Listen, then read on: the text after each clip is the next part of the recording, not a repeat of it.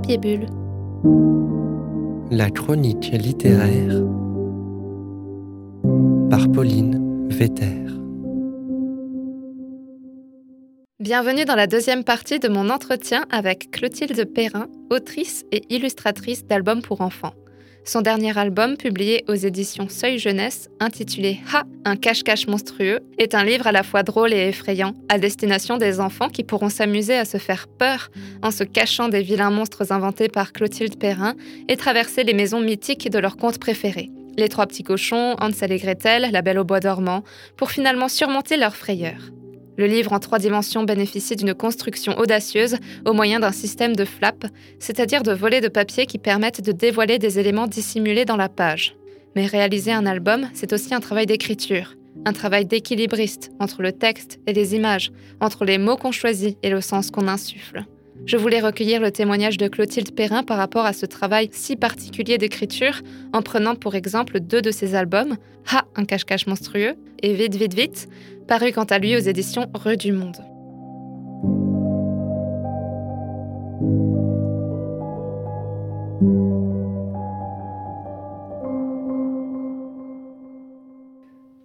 Eh bien, rebonjour euh, Clotilde Perrin. Bonjour Pauline.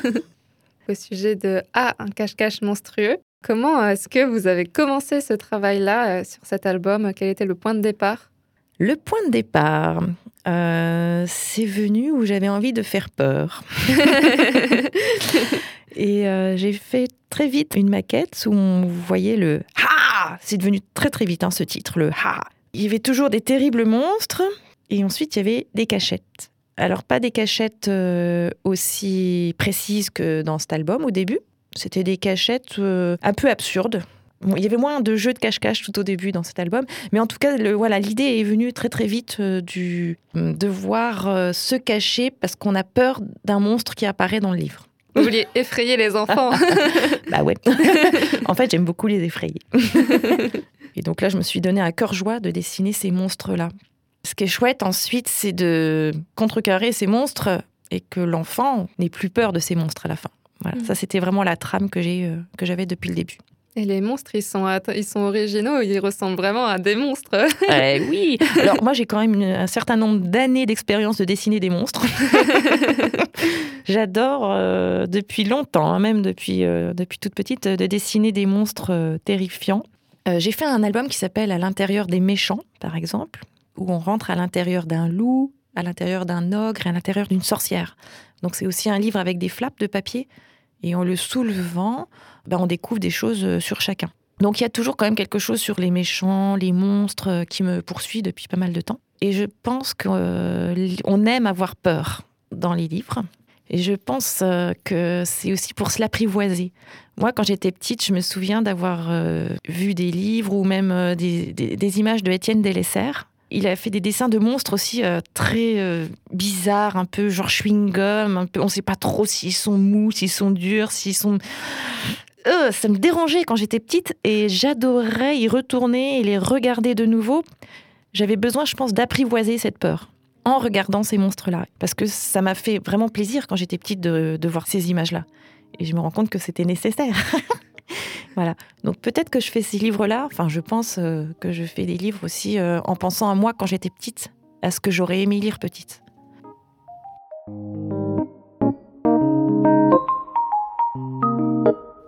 Voilà, je vais lire l'album euh, Ha Un cache-cache monstrueux. Alors ce que je vais faire, c'est que je vais lire et je vais quand même un peu raconter les images. Ha Et donc on voit un petit enfant bas de la page qui est en train de tourner la page en dessin. Ha Une terrible créature de mauvais poil, aux pieds poicres. Elle semble t'avoir repéré et s'approche à grands pas.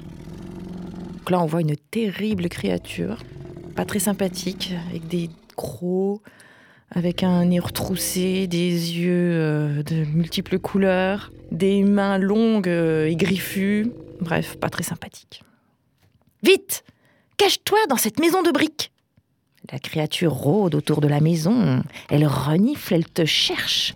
Elle tambourine. Personne ne lui ouvre.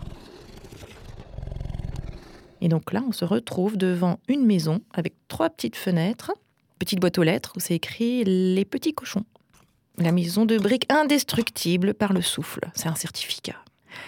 Et quand on ouvre dans cette maison, il y a plein de petites choses à découvrir. Entre autres, il y a un poster, par exemple, où c'est écrit Tout est mauvais dans le loup. Abri contre-attaque, voilà, donc on est dans une maison, euh, on commence à se rendre compte qu'on est vraiment chez les petits cochons. Il y a un diplôme du tire-bouchon.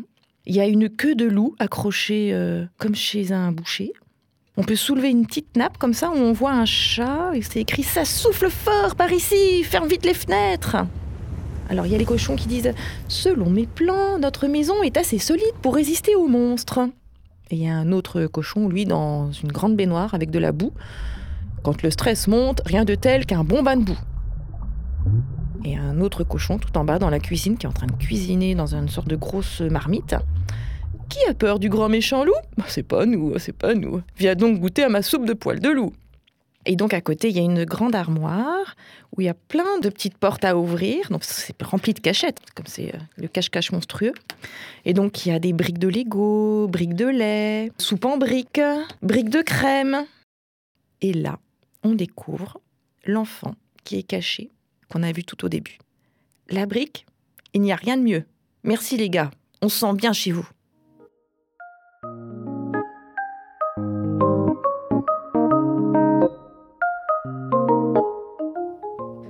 Qui ajoute aussi à ce jeu de cache-cache, c'est ce que vous appelez les flaps.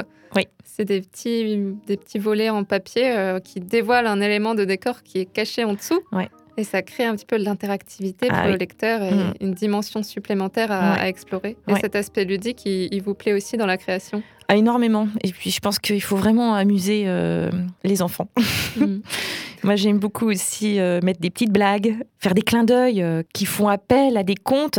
J'aime beaucoup, euh, voilà, faire euh, de l'humour un peu caché comme ça. euh. L'enfant, en plus, le fait que il essaye, il essaye de, trouver toutes les cachettes comme ça, il fouille et ça, c'est quelque chose qu'on aime beaucoup quand on est enfant, de, fouiller, de chercher, de, mettre ses doigts un peu partout et d'être curieux en fait.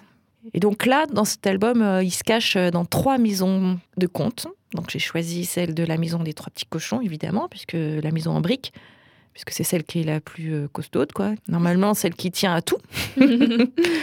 Donc il arrive à se cacher dans cette maison-là. Ensuite, dans la maison d'Ansel et Gretel, où là, en fait, la sorcière, ben, en fait, elle est déjà plus là, elle est déjà dans le four. Et il y a les deux enfants qui sont dans cette baraque, qui se sont bien installés en définitive et qui sont bien tranquilles sans les parents. et ensuite, euh, c'est dans le château de la Belle au Bois dormant, où là, en fait, on se rend compte qu'il y a des, il y a les prétendants qui sont là et qui se disent, euh, c'est comme un peu l'on s'entend. euh, voilà. Et le petit enfant, il va se cacher, lui, dans le lit euh, de la princesse. En fait, ce livre, c'est aussi pour dire que les contes sont super importants pour apprivoiser différentes choses de la vie pour les enfants. Donc ensuite, tous ces monstres-là, à chaque fois, ils arrivent, euh, ils n'arrivent pas à trouver cet enfant qui est caché, qui a peur. Et euh, en définitive, ils vont même voir dans la bibliothèque de l'enfant, voir euh, s'il y est. Et on peut ouvrir les livres. Et là, on est dans une bibliothèque, en l'occurrence, où il y a des livres de contes, mais il y a aussi d'autres choses. Il y a du Stephen King, il y a, il y a Les Trois Petits Cochons, il y a Trouille Bidou, il y a Edgar Poe, voilà, œuvre complète. Donc ça aussi, c'est un auteur qui écrit quand même des choses euh, qui foutent la frousse. Frankenstein. Construire des pièges, alors ça c'est aussi pour euh, savoir comment s'en sortir. Donc voilà, en fait, euh, on le cherche là, dans les livres, et euh, cet enfant-là, ben, il n'est pas dans la bibliothèque, mais il se rend compte, ces monstres, en ouvrant les livres, qu'ils sont pas vraiment bienvenus dans ces, dans ces contes-là, parce qu'on arrive toujours à les avoir. Voilà. Et donc à la fin, il y a l'enfant qui dit Mais moi, en fait, j'ai plus du tout peur de vous. J'ai lu tellement de livres, il n'y a plus rien ne me fait peur. Et là, d'un seul coup, ce sont les monstres qui ont peur de lui. Ils ont envie de se carapater, de se cacher, eux, maintenant. C'est à eux de se cacher. Et donc, ils se cachent dans la maison de l'enfant, mais ils trouvent des très mauvaises cachettes. Évidemment, il y en a un qui va dans le four, mais il termine cuit. Il y en a un qui tombe dans les toilettes, alors on ferme la cuvette. Et puis l'autre, bah, il a tellement peur qu'il passe par la fenêtre et il s'enfuit. J'ai mis une petite citation au début qui s'appelle euh, de Stephen King, c'est Seul un esprit éveillé peut combattre ses démons. Ça résume bien euh, tout le bouquin. Il y a quelque chose d'amusant dans le fait de se faire peur aussi, des fois. Oui, puis ça reste dans le livre, donc on peut le fermer si ça fait vraiment peur. À un Mm. moment, est-ce que vous avez eu peur de faire trop peur à l'enfant avec vos dessins ou- Euh, oui, quand même. Alors, à un moment donné, j'avais fait des monstres encore plus terrifiants. Et je pense que ce qui est important, vu que c'est quand même euh, pour les enfants, qu'il y ait un aspect drôle pour contrebalancer le côté terrifiant. Parce Mm. qu'ils sont que terrifiants, il n'arrive pas à avoir une porte de sortie. Il faut qu'il ait une porte de sortie quand même quelque part. Donc c'est pour ça, ce sont des monstres, mais on voit qu'ils sont quand même un peu débiles, quoi. Puis souvent, si on a peur des choses, euh, c'est aussi parce qu'on s'en fait tout un monde et qu'en définitive, euh, si on n'en a plus peur, ils ne sont plus rien. Donc c'est leur donner une petite porte de sortie. ouais, j'ai l'impression que quand on est enfant, on est encore plus impliqué dans une histoire, on la prend vraiment au ah premier bah degré. Euh. Complètement. Mm. Ils sont immergés dans l'histoire et même, même dans tout. En fait, les enfants, ils vivent dans le présent. Et ils prennent tout ce qu'ils ont là à l'instant. Ils pensent pas à l'après ou, ou avant. Donc ils sont immergés dans le présent.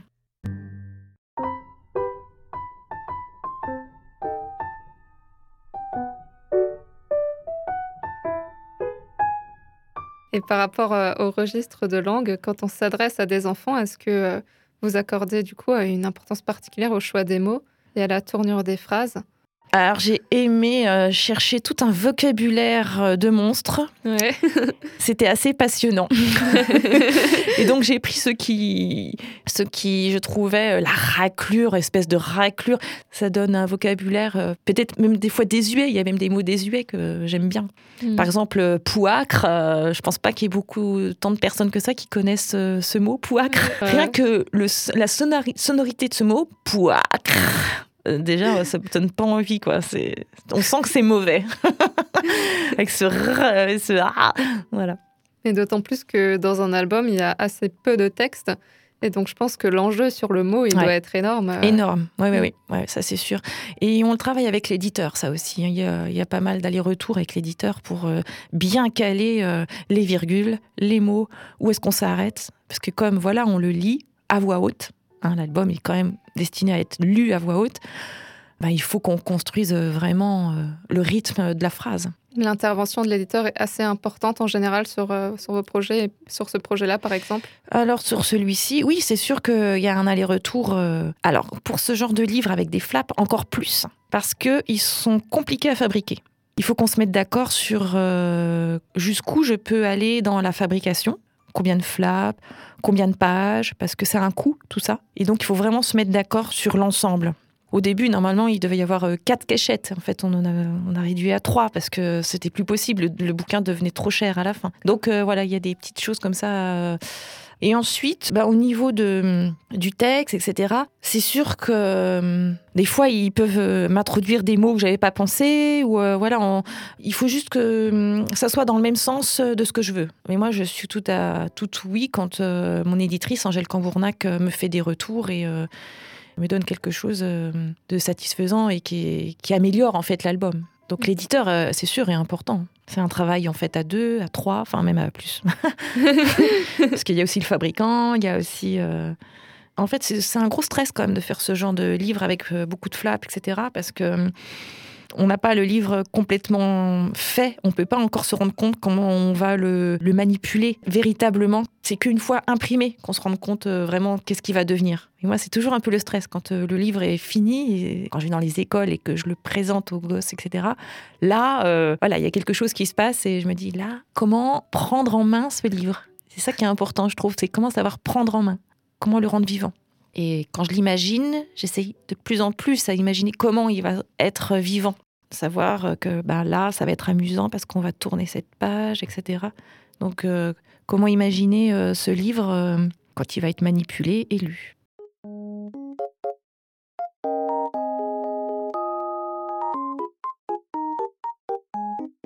Il y a aussi un travail, je pense, sur euh, le choix euh, du, texte, de la police ou de l'écriture. Euh, est-ce que mm. là, c'est écrit à la main? Parce qu'on dirait Oui, c'est le cas. C'est tout écrit à la main et j'aime de plus en plus écrire à la main. Mm. Alors, pourquoi? C'est parce que j'ai de plus en plus envie de mettre le côté humain dans mes livres. Donc, le fait que ce soit écrit à la main, il y a une sorte de sensibilité, je pense, dans le trait. Enfin voilà, j'ai envie de transmettre ce côté Ouais, humain. Parce qu'on est, on est beaucoup entouré par euh, tout ce qui est numérique, tout ce qui est fait à l'ordinateur. Par exemple, maintenant, il y a très peu de, de livres ou de, d'affiches ou voilà, des choses qui ne sont pas faites euh, avec une typographie euh, numérique, avec des couleurs numériques, des choses qui, je pense, sont quand même assez froides. Et il manque un peu l'humain là-dedans. Et donc, le fait de, d'écrire tout à la main, dorénavant. Enfin, maintenant, c'est un peu un choix, mais quasiment tous mes albums sont écrits à la main. C'est pour euh, donner euh, voilà, cette substance un peu comme ça, euh, ben, un peu plus sensible, quelque chose qui sorte pas d'un robot, en fait. J'aime bien les erreurs, j'aime bien un peu le côté un peu peut-être mal foutu aussi. Je pense que ça raconte quelque chose et dans mon dessin, c'est un peu pareil. il y a des choses qui sont un peu mal foutues, il y a des choses peut-être pas très très bien dessiné, mais euh, je pense que c'est chouette de laisser ce petit écart, cette petite chose qui fait qu'on reste humain.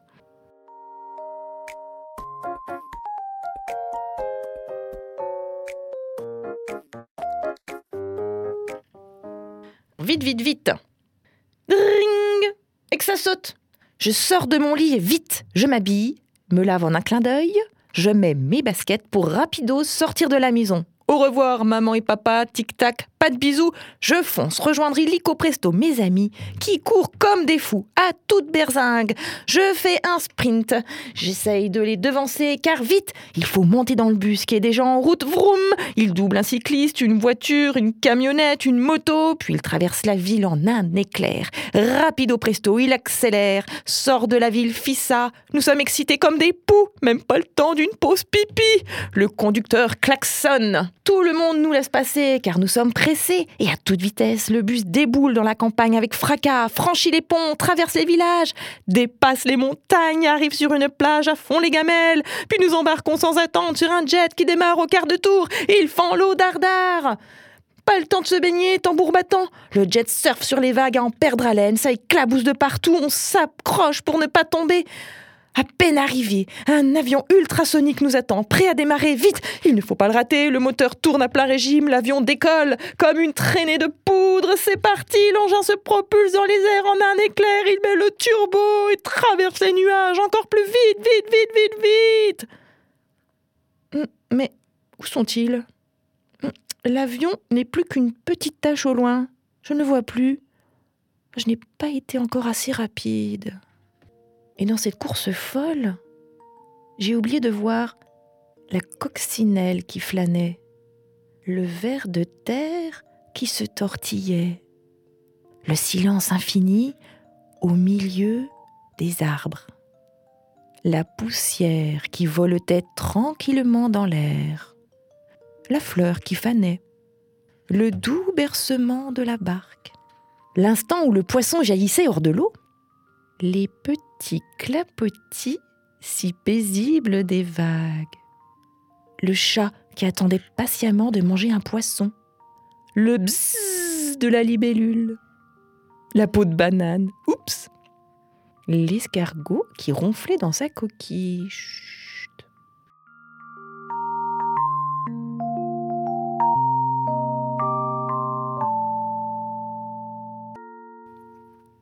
Quel est le plus beau compliment qu'on puisse faire sur votre travail? Ah Le plus beau compliment, c'est qu'un enfant et un adulte me disent qu'ils ont adoré lire mes livres, qu'ils ont un super partage en le lisant et qu'ils aiment bien y retourner euh, souvent, qu'ils aiment bien le relire, le lire et le relire.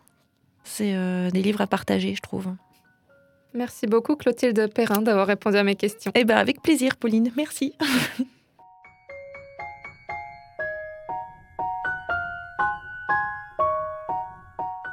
Merci beaucoup à Clotilde Perrin pour avoir accepté de répondre à mes questions.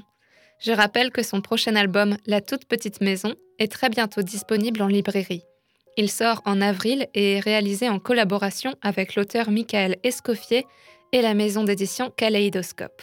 Vous pouvez également retrouver Clotilde Perrin lors du concert dessiné des violons barbares le 22 avril au Préau à Oberhausbergen elle réalisera une série de dessins en live autour de la thématique des monstres et créatures fantastiques pendant que le groupe de musique se produit sur scène.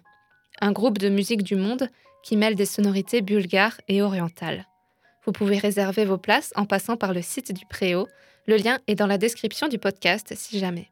Au prochain épisode, je serai accompagnée de Mev Alexandrine, une autrice qui travaille assidûment sur son premier roman, tout en étant à la fois ancienne étudiante de création littéraire, en tenant un compte Instagram de littérature nommé Mevas Book et en donnant actuellement des ateliers d'écriture à des classes d'enfants dans le cadre des ateliers Médicis, une bourse d'artistes qui souhaite aider et valoriser le travail de jeunes artistes francophones. Si ces sujets vous intriguent, revenez dans deux semaines pour la suite de ce podcast dédié aux auteurs et autrices de tous horizons. Je vous dis un grand merci et à très bientôt.